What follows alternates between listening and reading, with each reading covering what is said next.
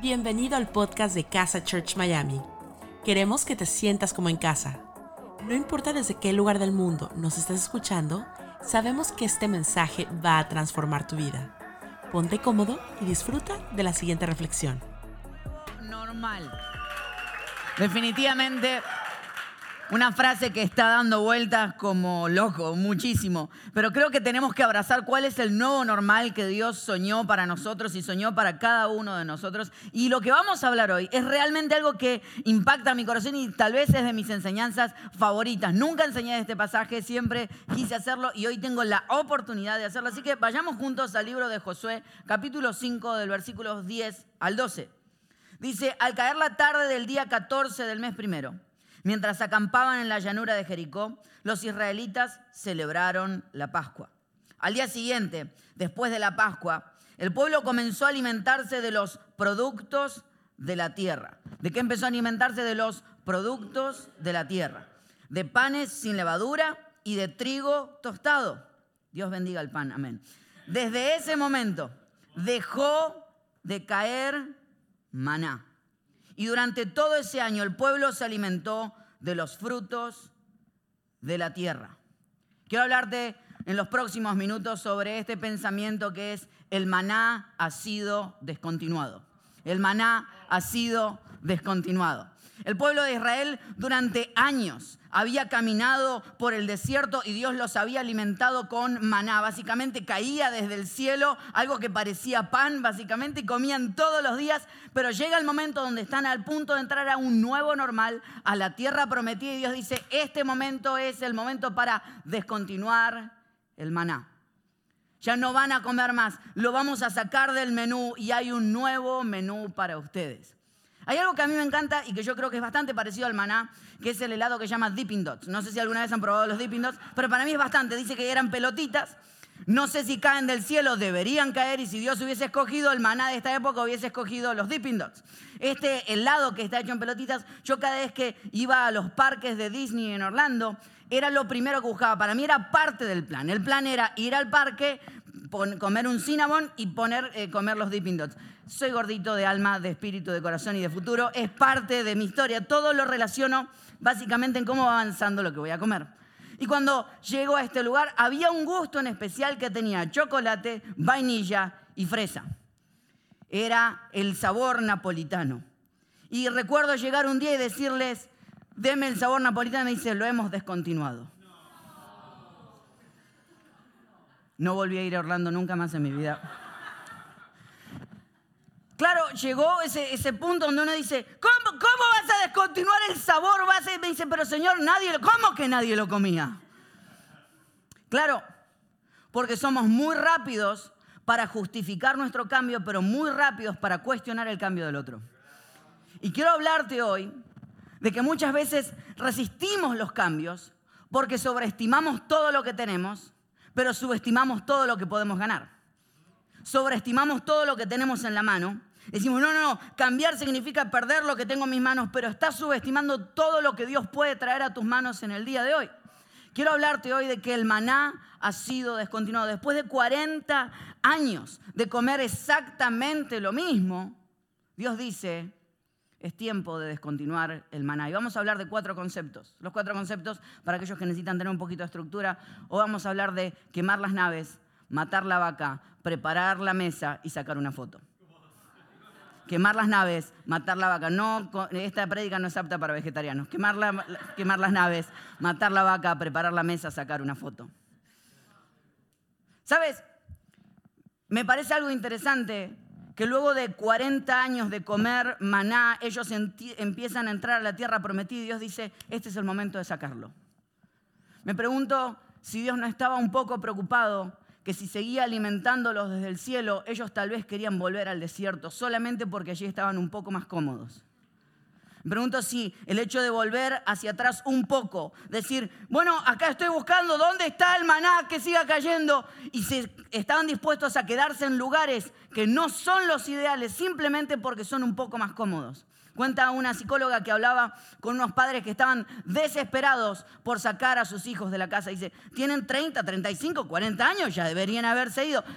De hecho, si estás en tu casa y tenés 35, 40 años, te estoy hablando a ti. Ahora, dice que la psicóloga habló con los padres dice, no sé cómo hacer que mis hijos se vayan. Y dice, es muy sencillo, la culpa es de ustedes. Dice, ahora no solamente, no me lo puedo hacer encima, sino que culpa mía. Sí, porque has hecho del nido algo demasiado cómodo. Dice, ¿quieres que se vayan? Te voy a dar la, te voy a dar la regla clave. Contrata el wifi el internet más barato. Compra el jamón más barato. Aquellas cosas que, que eh, el aire acondicionado le vas a subir unos 3, 4, 5 puntitos para que haga un poquito más de calor. Entonces cuando tu hijo diga, mamá, no me puedo conectar, dice, bueno, no importa, ese es el wifi que puedo pagar. Contrata, en vez de que hayan varias pantallas para ver Netflix, que haya una sola y que cuando ellos quieran ver su serie tú estés mirando la tuya. Dice que un mes después de eso hicieron todos los detalles y dice que cuando volvieron los padres abrazaron a la psicóloga y dijeron, gracias, se fueron automáticamente. Cuando mi hijo se dio cuenta dice, este, este es el internet que tenemos, sí, entonces me voy a pagar mi propio internet, y se fue. No menospreciemos los momentos que Dios utiliza para incomodarnos, porque tal vez la incomodidad que tienes en este momento es lo que Dios va a utilizar para sacarte de esos lugares. Mi pregunta es si, Dios no descontinúa el maná para hacerlo generar una incomodidad, decir, pero ahora ya no cae el cielo, ahora tengo que trabajar las cosas, ahora ya no es tan fácil como antes, que si tal vez esa no es la clave. No menosprecies los momentos de incomodidad en tu vida porque tal vez Dios quiere utilizarlos para sacarte de esos lugares.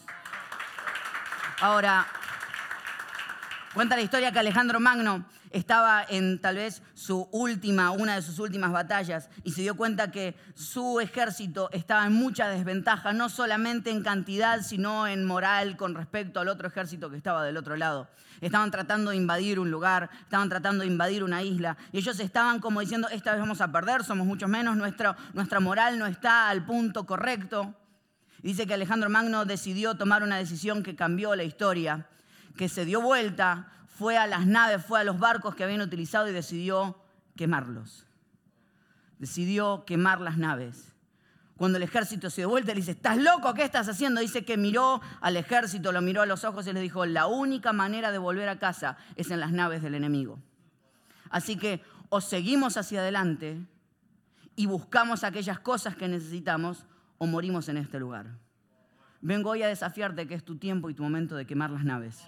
¿Cuáles son las cosas que tienes guardadas porque estás esperando decir, bueno, tal vez con esto puedo regresar atrás, tal vez con esto puedo volver a la normalidad, tal vez con estas cosas puedo volver? Mi pregunta si hoy no es el momento de quemar las naves. ¿Cuál es la cosa que tienes que quemar? Hay poder fuerte en la incomodidad. Porque hay algo interesante cuando Dios quita lo que es bueno para llevarte a lo que es tu propósito. Hay algo interesante cuando Dios quita aquellas cosas que son buenas en tu vida para llevarte a aquellas cosas que en realidad son tu propósito. Me pregunto qué cosas tienes que quemar hoy. Número uno, quemamos las naves. Pero dice que no solamente pasó eso. Dice que dejó de caer el maná. Descontinuó el maná.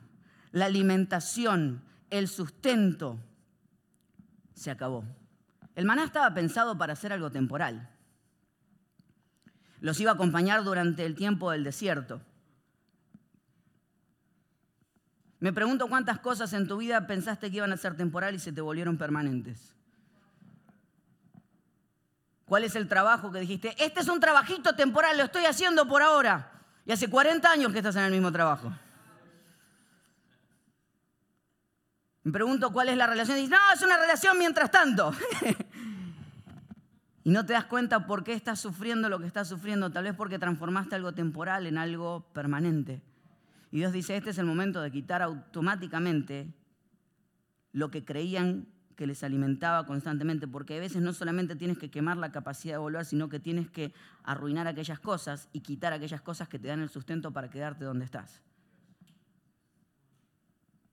Cuenta que un hombre estaba con un discípulo, con el sabio, y le dice, eh, estoy harto de ver a la gente viviendo una vida mediocre, pero no sé cómo empujarlos a que salgan de esa mediocridad constante en la que una y otra y otra y otra vez vuelven a las mismas cosas. Cuenta la historia que el hombre, el sabio, junto con el discípulo, fueron a visitar a una ciudad muy pobre. encontraron una gente en una montaña que fueron a quienes fueron a visitar y salieron una familia de ocho personas. Estaban los padres, los abuelos, los hijos. Todos destilaban tristeza, pobreza y hambre. Dice que esa noche hablaron y le preguntaron, bueno, ¿cómo hacen ustedes para vivir constantemente? ¿Qué, qué es lo que les mantiene viviendo? dice, bueno, lo que nos mantiene, lo único que nos mantiene es esa vaquita que tenemos allí.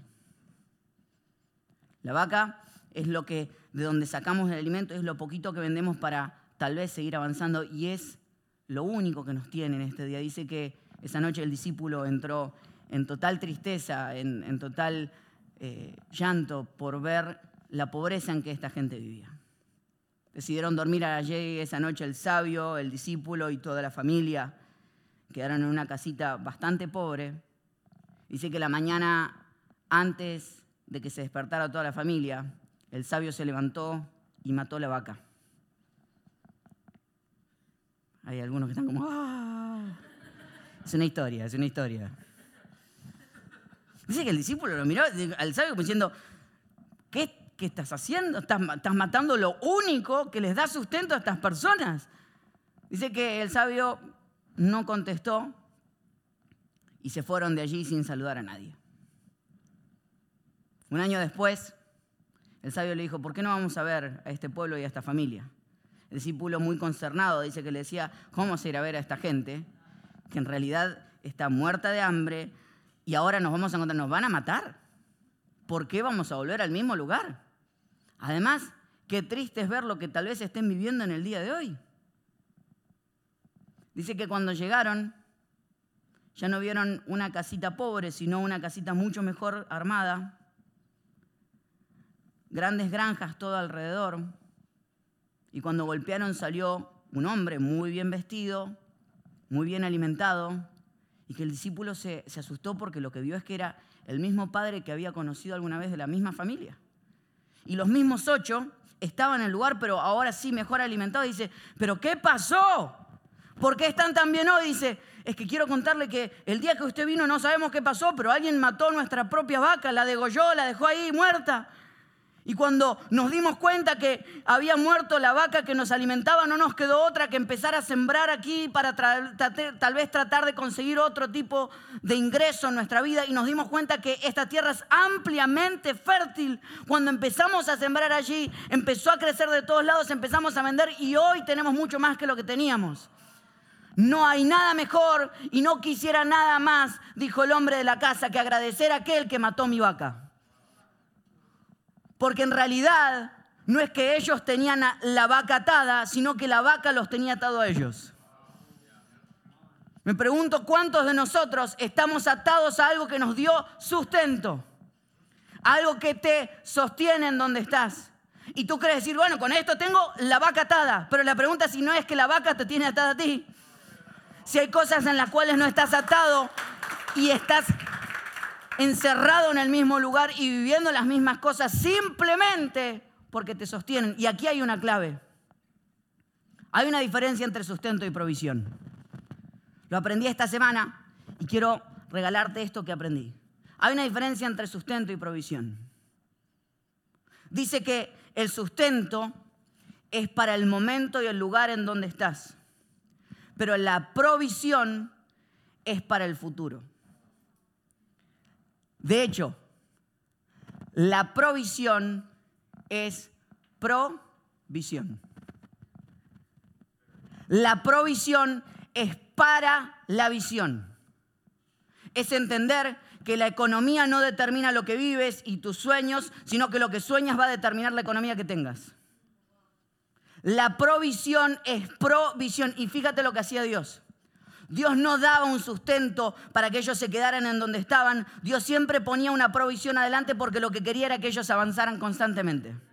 Dice que cuando ellos estaban, habían salido de Egipto, estaban a punto de entrar al desierto y luego de haber cruzado el Mar Rojo, vieron el desierto por delante y vieron una nube adelante de ellos.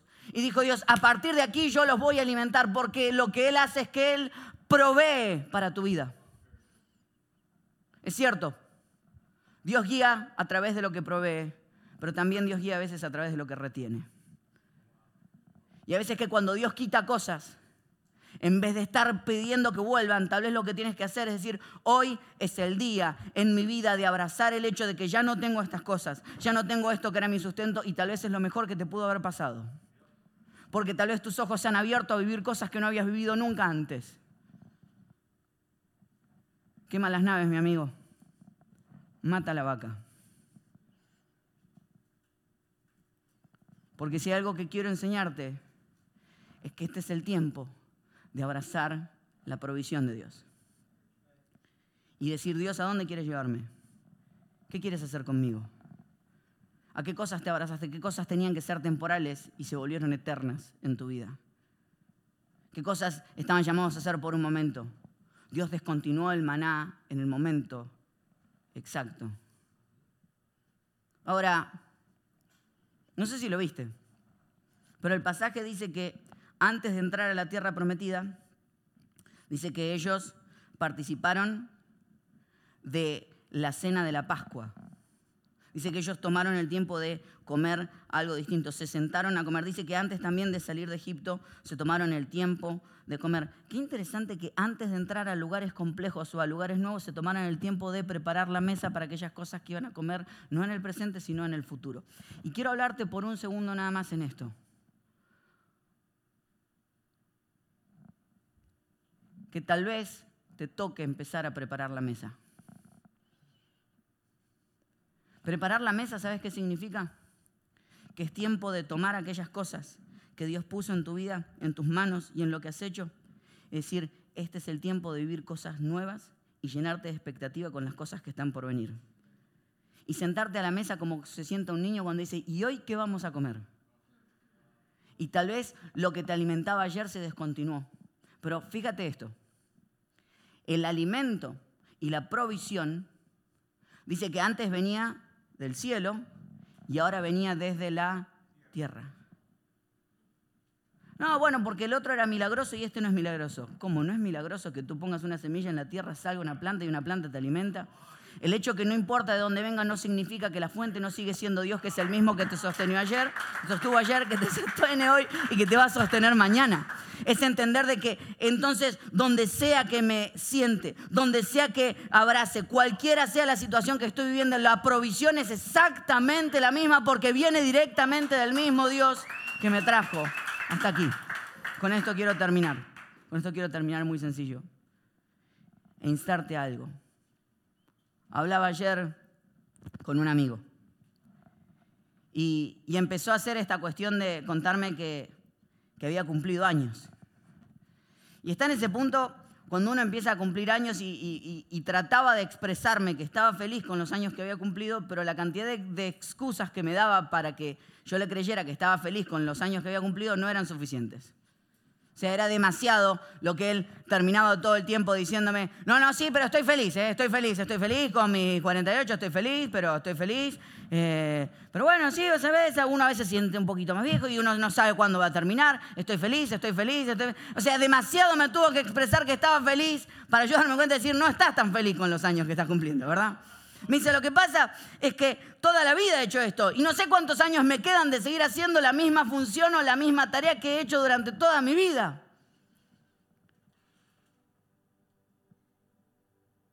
Hmm. Quema las naves, mi amigo. Mata a la vaca y prepara una mesa. Porque está ese miedo. Y, yo sé que lo que hay en este tiempo es miedo. ¿Qué te voy a negar? Que nosotros mismos a veces tenemos miedo porque no sabemos para dónde va a ir este mundo, porque el mundo entró en un punto de locura. ¿Qué te voy a negar eso? No, no, no. Donde todo lo que yo entendía que funcionaba hoy no funciona.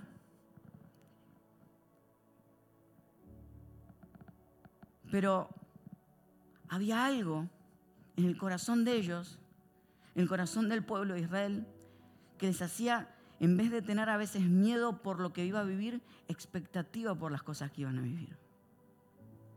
Preparar la mesa significa sentarte a ella, poner todas las cosas, decir, no sé de dónde viene la provisión, pero sigue apareciendo una y otra vez. Y si el menú cambió, yo estoy dispuesto a que el menú cambie, pero Dios siga sorprendiéndome con algunas cosas.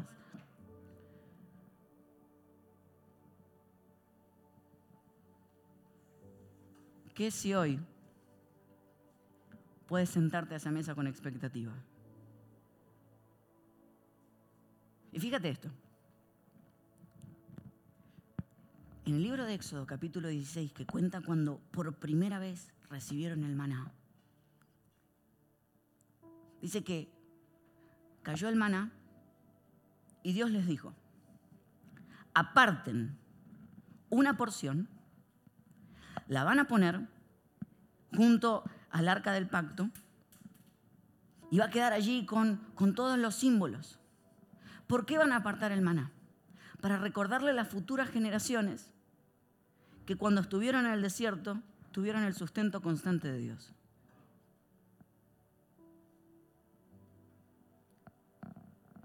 Van a apartar el maná y una porción para que cuando las generaciones miren para atrás, digan, no podemos creer, pero caminamos 40 años en el desierto y tuvimos sustento constante. Qué interesante es mirar para atrás y darte cuenta que Dios te ha sostenido. Qué precioso es, es mirar y te debe pasar, mirar fotos y decir, tengo menos pelo, pero no puedo negar que Dios me ha sostenido. Pero tal vez no lo notaste. Dios no les dijo, después de los 40 años, ahora se va a caer el maná, guarden el último pedacito para que se acuerden que lo sostuve. Les dijo antes de caminar los 40 años, guárdenlo hoy porque van a ver en el futuro lo que los voy a sostener. Hay un poder increíble en agradecer antes de pasar por el desierto. Hay un poder muy profundo en decir, hoy Dios me va a sostener. Hay un poder muy profundo entender que no vas a esperar después de decir, uy, habré sacado una foto de aquel día donde empecé ese primer día, en aquel lugar, en esas nuevas expectativas. No, hay un poder muy increíble en sacar la foto hoy.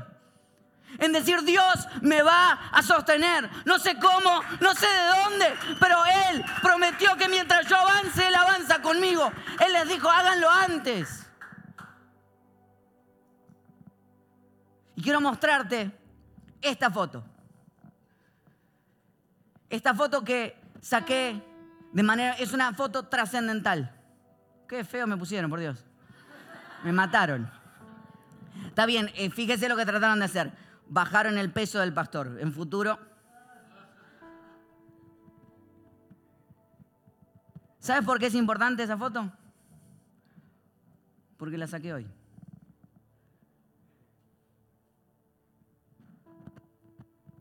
Porque sé que dentro de unos años voy a poder mirar esa foto y saber que Dios me sostuvo. ¿Qué si antes de empezar un tiempo nuevo, tú decides que va a ir bien? Tú dices, hoy todos los días saco una foto porque sé que alguna vez voy a mirar para atrás y voy a ver que Dios me ha sostenido. Que si en realidad vez, en vez de mirar para atrás, miras para adelante con la expectativa de que Dios ya te sostuvo una vez y lo puede hacer otra vez. Por eso, mi amigo, te insto a que entiendas esto. Quema las barcas, mata la vaca, prepara la mesa y saca una foto porque lo mejor todavía está por venir. Las mejores cosas en tu vida no han sucedido. Te aseguro que mirarás años atrás y dirás, yo necesito creer en ese mismo Dios. Saca la foto para las futuras generaciones. Todos los días empieza con la expectativa de que hoy puede ser un gran día y que las mejores cosas todavía no han pasado. Yo quiero creer que como el pueblo apartas algo antes. Dices, mi Dios, te cuento que tengo miedo. Pero cuando miro para atrás, digo que me ha sostenido. Cuando miro para adelante, sé que no vas a empezar a fallarme hoy. Mi oración para tu vida es que hoy le creas a Dios. Que en el nuevo normal entiendas que Dios sigue siendo el mismo. Y que hoy empieces con expectativa. Señor, te doy gracias Gracias por, la oportunidad de, de sentirnos abrazados por ti en este tiempo. Da miedo Da miedo, papá. Da miedo los tiempos de incomodidad. Da miedo quemar las naves porque creemos que allí tenemos la posibilidad de volver a hacer las mismas cosas que hacíamos. Da miedo eh, matar aquellas cosas que nos dieron sustento, pero porque es más fácil volver a aquellas cosas que nos dieron sustento antes, porque eso es lo que aprendimos, mi Dios. Pero gracias porque tú a veces retienes cosas para que nosotros sigamos avanzando. Dios, y te pido que hoy nos sentemos a la mesa con expectativa. Que seamos sorprendidos por lo que tú tienes para nosotros. Hmm. Señor, oro por aquellos que hoy necesitan decidir de que tú vas a hacer algo bueno con ellos. Hoy lo decidimos. Hoy decidimos creer de que tú nos vas a sostener, que vamos a avanzar y cada vez que miremos nos daremos cuenta que no importa si vino debajo de la tierra o desde el cielo, siempre ha sido tu sustento hacia nosotros. Te doy gracias, Señor, en el nombre de Jesús. Amén. Gracias por habernos acompañado en esta enseñanza de Casa Church Miami. Esperamos que haya sido de mucha ayuda. Te invitamos a que lo compartas en tus redes sociales y que nos dejes tus comentarios. Para más información de nuestras actividades o para conocer más de nuestra iglesia, puedes ingresar en casachurch.miami y seguirnos en nuestras redes sociales. Antes de despedirnos queremos declarar bendición sobre tu vida. Que el Señor te bendiga y te guarde, que haga resplandecer su rostro sobre ti, que tenga de ti y de nosotros misericordia y que ponga en tu vida paz.